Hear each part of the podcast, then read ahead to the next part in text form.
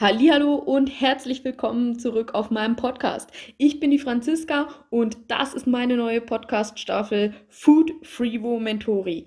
Ich nehme euch mit durch die Fachthemen meiner zusätzlichen Berufsausbildung zum Koch. Let's go!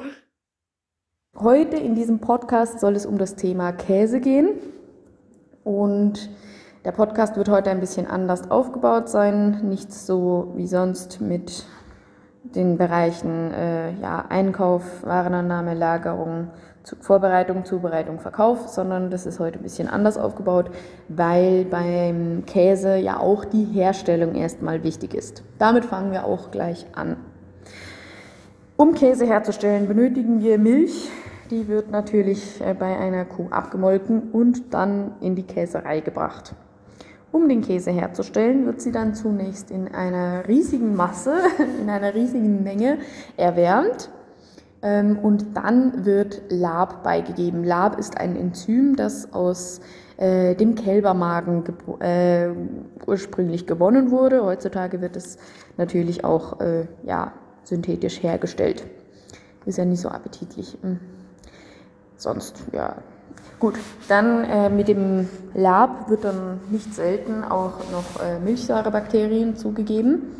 Und dann lässt man äh, das in der Milch, halt, das wird eingerührt und dann lässt man die Milch in dem Sinne an der Wärme so stehen, was dann dazu führt, dass die Milch gerinnt. Und das wird dann so wie ein bisschen so ein, ja, was auch nicht, so eine Pudding-Konsistenz halt. Ähm, und dann ähm, wird der Käse, also wird diese Masse, wird dann mit so einem, mit so einem, einer Art Kelle, die mit solchen Drahtseiten bespannt ist. Das nennt sich Käseharfe. Damit wird dann äh, dieser Pudding in kleine und immer noch kleinere Stückchen zerteilt. Dabei tritt dann so eine Flüssigkeit aus, also das ist dann so diese, diese Körner, die so ein bisschen wie äh, bei Cottage Cheese in der Größe und Konsistenz sind. Ähm, und dabei zu ist dann noch die, so eine milchig halbklare Flüssigkeit, die sogenannte Molke oder Sirte. Diese wird dann äh, schlussendlich in dem Sinne vom eigentlichen Käse getrennt. Früher hat man das äh, durch ein äh, Tuch gemacht, mit dem man dann die festen Teile rausgeholt hat äh, aus diesem Becken, wo der Käse vorher halt eben drin die ganze Erwärmung und so stattgefunden hat. Heutzutage wird das dann halt einfach durch ein Sieb gelassen. Ähm, aus der Molke kann man zum Beispiel äh, Molkebäder genießen an gewissen Orten, äh, an anderen Orten ähm, wird die Molke dann noch verwendet, um äh, Käsereibutter zu machen, weil man davon auch nochmal äh, Sahne abgewinnen kann.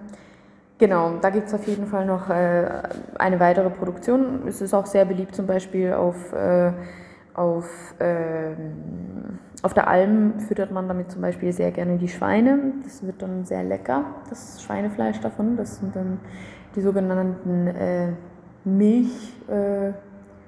Wie, wie heißen die nochmal? Finde ich das Wort? Diese, äh, die, die Milchschweine. Äh, genau, die, die sind auf jeden Fall sehr, sehr lecker. Dann haben wir als nächstes, wird dann eben dieser Käse, die, der aus der Molke rausgeholt wurde, wird dann in Formen gepresst und dann beschwert und immer wieder umgedreht, damit er schön ebenmäßig äh, gepresst wird halt. Und am nächsten Tag äh, kommt dann dieser Käseleib in eine so Salz, äh, Salzlösung, in ein Salzbad, wird da drin eingelegt und badet dann da eine Weile lang, damit das Salz in den, in, in den äh, Käse reinziehen kann. Danach geht es dann in einen sogenannten Gärkeller ähm, da ist es auch noch relativ warm, damit sich da die Bakterien, die halt dann eben diesen besonderen Käsegeschmack äh, auslösen, damit der wirklich gut kommen, äh, gut, damit diese Bakterien gut äh, gedeihen können. Ja, das muss aber nicht bei jedem Käse zwingendermaßen genauso ablaufen. Es kommt ein bisschen auf die Sorte drauf an. Und äh, danach kommt der Käse in ein Lager, in einen Lagerkeller. Was dabei halt wichtig ist, ist, der Käse wird immer wieder mit Salzlösung eingerieben oder je älter der Käse wird, wird er dann einfach nur noch feucht abgerieben, damit er nicht austrocknet. Genau, bei der Herstellung gibt es ja auch hier verschiedene äh, Kriterien, wo genau das er produziert wird, beziehungsweise wo die Milch herkommt. Da ist immer mal wieder die Frage, was ist der Unterschied zwischen Bergkäse und zwischen Alpkäse. Und es ist halt so, dass ähm, beim Bergkäse ist halt einfach die Kuh und in dem Sinne die Milch ähm, oben in den Bergen, also auf der Alm, äh, in dem Sinne produziert worden und der Alp und was der Bergkäse dann der Bergkäse kann dann im Tal unten produziert worden sein. Ähm, der Alpkäse hingegen, der wurde wirklich auch oben über 1500 Meter über Meer äh, produziert. Und das ist dann unter Umständen eine sehr, sehr, sehr harte Arbeit ähm, so weit oben das zu machen, wo unter Umständen dann auch Stromversorgung und so nicht immer voll gewährleistet sind. So, soweit mal zur Käseherstellung. Und wenn das jetzt so ein in dem Sinne standardisiertes Ding wäre, dann würde es ja nur eine Sorte geben. Deswegen ist es halt eben bloß so, dass es ein Rohprodukt ist, aber man kann viele Dinge verändern, damit man verschiedene Sorten bekommen kann. Also, da gibt es ja einerseits zum Beispiel, kann man die Art von Milch, die man nimmt zur Käseherstellung, variieren. Also man kann anstelle von Kuhmilch ja auch Schafmilch oder Ziegenmilch oder für Mozzarella zum Beispiel auch Büffelmilch verwenden. Das wären also verschiedene Milchtiere. Dann kann man natürlich die Milch äh, teilentfetten, also dass der Fettgehalt unterschiedlich ist. Man kann natürlich ähm, auch variieren, ob man die Milch, bevor man Käse daraus macht, ob man die vorher pasteurisiert oder nicht. Ähm, also man kann auch aus Rohmilch direkt äh, Käse herstellen. Das hat dann einen ganz anderen Geschmack. Und dann kann man natürlich auch variieren, was für Bakterienkulturen man reingibt oder eben, ob man nur Lab reingibt. Dann ist halt ein Unterschied ein bisschen so, wo, wo hat die Kuh geweidet. Ähm, und dann kann man natürlich dem Käse auch noch Gewürze beigeben oder halt eben Geschmacksgaben, so zum Beispiel, äh, es gibt immer wieder Chili-Käse, Kräuterkäse und so weiter. Das sind dann noch weitere Dinge, um den Käse nochmal speziell zu machen. Auch kann natürlich ähm, anhand der Temperaturen ein bisschen variiert werden, wie die Konsistenz dann ist. Aber dazu kommen wir dann gleich als nächstes, nämlich zum, äh, zum Teil zur Einteilung in verschiedene Festigkeiten inklusive Beispiele. Ähm, da gibt es zum Beispiel den extra harten Käse, den kennen wir zum Beispiel, wenn wir Parmesan haben. Das ist sehr beliebt in der italienischen Küche zum Beispiel über Pasta oder halt eben auch die Variante von äh, Sprints. Und dann gibt es Hartkäse. Der ist schon ein bisschen weicher im Vergleich zum extra Hartkäse. Da ist dann so zum Beispiel ein Greyerzer oder ein Emmentaler dabei. Ähm, dann gibt es äh, Weichkäse. Dazu gehören zum Beispiel alle äh, die Schimmelkäse. Da gibt es Weißschimmel, zum Beispiel Brie oder Camembert. Und dann gibt es Blauschimmelkäse, so in den Gattungen Gorgonzola, Roquefort, Silten, äh, Stilton, Entschuldigung. Und dann gibt es äh, natürlich noch äh, Käse mit Rotschmiere, das ist dann äh, zum Beispiel der Vacherin, Mont d'Or und so weiter. Und dann haben wir noch Frischkäse, dazu gehören Quark, Hüttenkäse, Mascarpone und Mozzarella. Mm, das sind so die typischen Einteilungen, die es gibt. Natürlich kann äh, ein, die Einteilung auch nach Herkunftsländern kommen. Das wären zum, also bekannte Produktionsländer außer der Schweiz sind zum Beispiel Holland mit dem Gouda, hm, auch wenn ich überhaupt nichts mit holländischem Käse anfangen kann. Ich finde, es ist immer irgendwie so, ich weiß nicht, ich bin nicht Fan von holländischem Käse. Vielleicht sollte ich mal nach Holland reisen und mich vom Gegenteil überzeugen lassen. Ich, ich plädiere ja immer für, für Offenheit und für Vielfalt. Also vielleicht habe ich einfach noch nicht den richtigen holländischen Käse für mich entdeckt. Dann gibt es natürlich äh, Großbritannien mit dem Stilton, ist das sehr typisch äh, der Blauschimmelkäse äh, da vertreten. Und dann hätten wir noch Die beiden Superkäseländer außer der Schweiz, das wäre Italien, zum Beispiel mit dem Pecorino oder dem Parmesan ähm, und natürlich Frankreich mit, also da habe ich mal ein Video drüber geguckt mit dem Roquefort äh, und ganz vielen, natürlich ganz vielen anderen Käsesorten, zum Beispiel der Camembert kam meines Wissens auch ursprünglich aus Frankreich. So, das wären die Länder. Jetzt kommen wir zu was Lustigem, nämlich zu etwas, was ganz viele Leute nicht mögen. Aber wir kommen zu den Angaben, was denn da eigentlich so drin steckt. Natürlich stecken da die guten, guten, guten Sachen aus der Milch drin, so mit Proteinen und Mineralien und so weiter. Aber was immer lustig ist bei Käse, Käse gilt oft als sehr fettig, ist aber gar nicht zwingend so. Denn die Käseangaben auf den Verpackungen, das habe ich jetzt gelernt, die sind gar nicht auf den Käse, den ihr da direkt vor euch habt, berechnet. Weil die prozentualen Anteile von den Fetten im Käse verschieben sich damit, wie alt der Käse ist, also wie reif. Und je länger der gelagert wurde, desto weniger Wasser hat er drin und desto höher ist in dem Sinne auch der Fettgehalt. Deswegen musste man dafür einen Maßstab finden. Sonst müsste man ja die Etikettierung jeden Tag neu schreiben. Nicht jeden Tag, aber ja, des Öfteren einfach.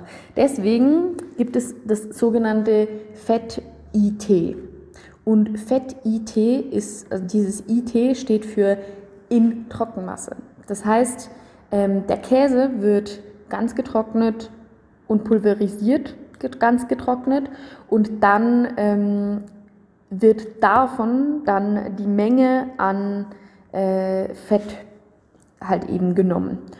Und das bedeutet, dass zum Beispiel ein ähm, Weichkäse, der relativ viel Wasser drin hat, dann halt eben ähm, vergleichbar wird in dieser ganz, ganz getrockneten, pulverisierten Form mit einem Parmesan.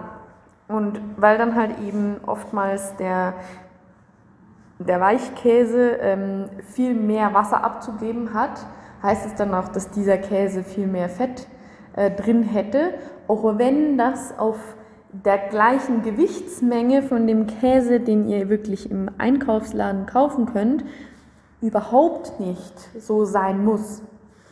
Also muss man immer ein bisschen aufpassen, was denn da so draufsteht. Am besten juckt ihr euch einfach gar nicht immer allzu sehr darum, was da denn draufsteht, sondern esst einfach das, was euch am besten schmeckt. Weil, äh, ja, Essen soll ja auch Freude machen und wir sind nicht im Matheunterricht. Gut. Als nächstes, äh, haben, jetzt haben wir gleich schon mal äh, so Inhaltsstoffe und Ernährung so ein bisschen angeschaut, das Thema. Ähm, genau, vielleicht ergänze ich da dann mal noch was. Äh, jedenfalls geht es als nächstes zum Thema Lagerung von Käse. Es ist ja so, dass äh, Lagerung beim Käse, wenn man Käse hat, dann spricht man manchmal im Volksmund davon, dass ein Käse alt ist. Das stimmt aber so nicht. Alter Käse sollte es in dem Sinne nie heißen, weil ein Käse wird nicht alt und gammelig, also so alt im Stil von einem Kreis wie bei den Menschen, so alt und schrumpelig. Nein, nein, nein, Käse wird immer nur reifer.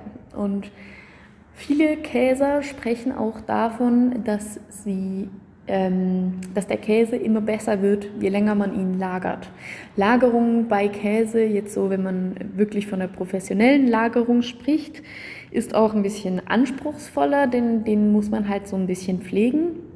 Ähm, gerade wenn man ihn richtig reifen lassen möchte, sollte der ab und zu halt eben, wie gesagt, wie in der Produktion schon gesagt, mit Salzlacke eingerieben werden oder ab einem gewissen Alter einfach feucht abgerieben werden, damit er nicht austrocknet. Also die korrekte Luftfeuchtigkeit und die korrekten Temperaturen, das ist auf jeden Fall ein sehr wichtiger Punkt ähm, bei der Lagerung. Das kommt aber auch immer ein bisschen darauf an, was für Mikroorganismen man denn in diesem Käse gerne noch vermehren oder vorhanden haben möchte, worauf die Betonung liegt. Es kommt dann wirklich ein bisschen auf die Sorte darauf an, wie die Luftfeuchtigkeit genau sein sollte. So, jetzt gehen wir zu einem weiteren Thema, nämlich dazu, wie wir wirklich damit umgehen, wenn wir einen Käseteller anrichten wollen. So wie wir das richtig gerne mögen.